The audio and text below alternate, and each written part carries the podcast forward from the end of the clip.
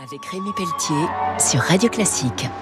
Avec le CIC, partenaire des grandes courses au large.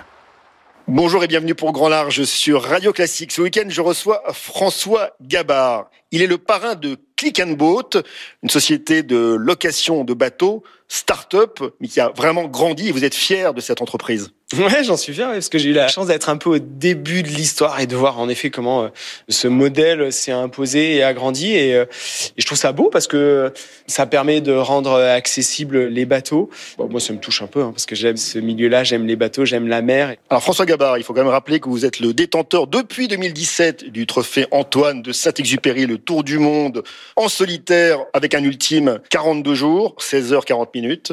Alors en fait, personne l'a tenté depuis, donc c'est peut-être probablement la raison. Mais oui, évidemment, ce record va être battu. Euh, c'est tout le mal que je lui souhaite. On a énormément progressé avec nos bateaux. Votre nouvelle ultime, donc SVR Lazartigue, reste un bateau de volant qui va encore beaucoup progresser car vous êtes au tout début. Et en effet, on est au début de l'histoire. On a encore plein de choses à apprendre, à découvrir avec ce bateau.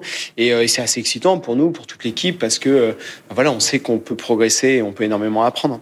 Il y a une rencontre autour de cette histoire avec Didier Tabary, le président de Cresque, qui est passionné notamment par la mer et peut-être par la Bretagne.